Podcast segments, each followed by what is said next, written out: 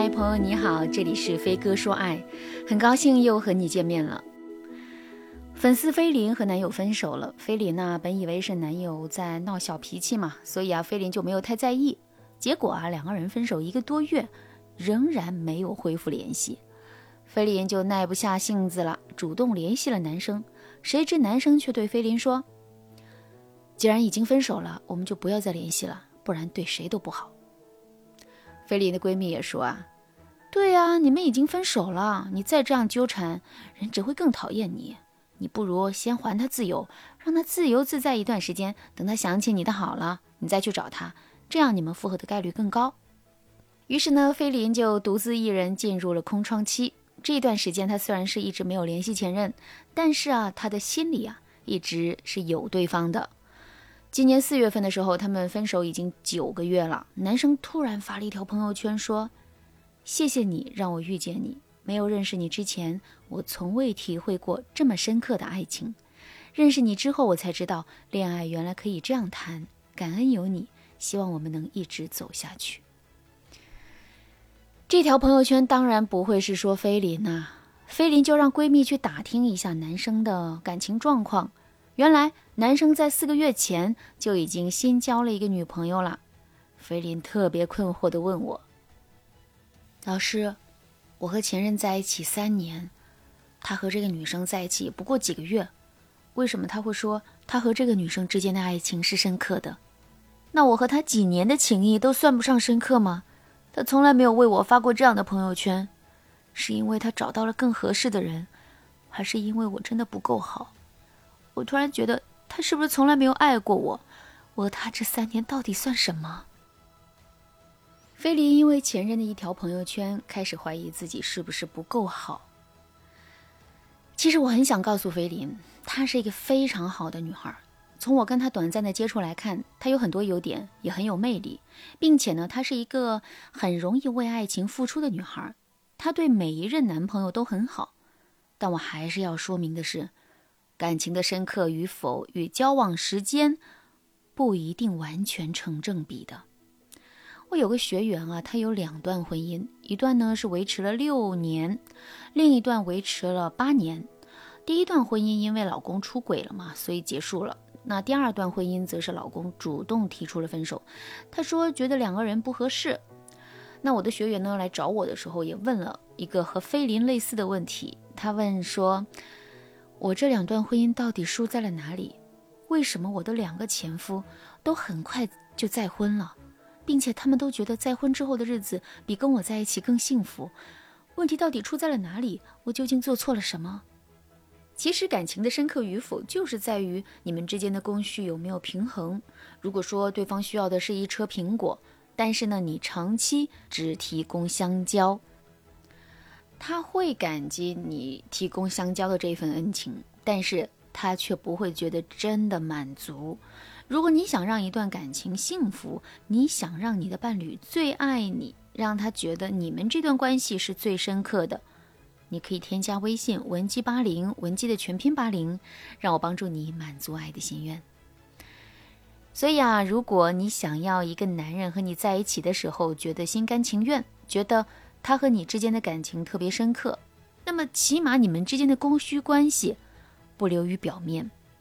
这流于表面的供需关系是这样的：男人只知道挣钱，女人呢只知道照顾家里。女人得到了稳定，男人也得到了稳定。这种流于表面的供需关系可以维持婚姻的长度，但是不能维持婚姻的深度。真正深层次的供需关系是这样的。比如啊，男人需要的是一个能够欣赏他才华的妻子，或者是他需要自己的妻子给予他在精神方面的满足。同样，你的丈夫也可以满足你这些层面的需求，这就是深层次的需求互动。通常情况下，男人在一段婚姻里啊，是想要满足这几种感受的。这第一种呢，就是自我价值。你要让你的伴侣知道，他在这段婚姻里面是有价值的。他对你是很重要的，你可以试着思考一下，你有没有对你的丈夫表露过类似的心迹？比如，你对他说：“亲爱的，你对这个家很重要，你对这个家庭的付出让我觉得你是一个最好的丈夫。”男人最希望的就是他能够被你看见。你只要表达出你看见了他的付出，他就会觉得你和他的感情很深刻。第二种，自我归属。男人为什么下班之后想回家？是因为家就是他的归属感。如果他回家之后面临的是你的唠叨、辱骂、贬低，那么他对这个家的归属感就会降低呀。所以，家一定是一个让人觉得舒服、可以放松的地方。如果你们家庭气氛很紧张，总是有一种斗争的感觉，那么这份归属感就会被减弱。第三种，开示感。开示这个词啊，原来是宗教当中的用语，比如我们常说请一个上师开示一下。如果把这个词儿放到婚姻里，它讲的就是一种感觉了，那就是你们在彼此身上学到了什么。你们教会了彼此什么？这就是开示感，这一点比你想象的要重要一些。我举个例子吧，你的男友呢是一个性格很急躁的人，他去餐厅吃饭的时候，稍有不满意的地方就会立刻的投诉餐厅，还经常和人吵架。有一次你们一起去吃饭的时候，他又对服务不满意了，于是呢，你对他说：“亲爱的，不要不开心了。”今天最重要的是我和你在一起，而不是这顿饭。咱们每个月才见一次面，不要被这顿饭耽误心情，好不好？重要的是我们俩在一起啊。那你男朋友听完之后肯定会觉得，原来我女朋友别有一番心肠啊，这样他才有可能会反思自己每次都把状况搞得很糟的这个缺陷。从另一个角度来说，你的行为点拨开示了他的思维。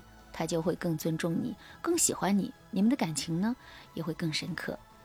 一般情况下，如果你想要男人产生这种被你开示的感觉，你就至少要在以下三种情况对他施加影响力。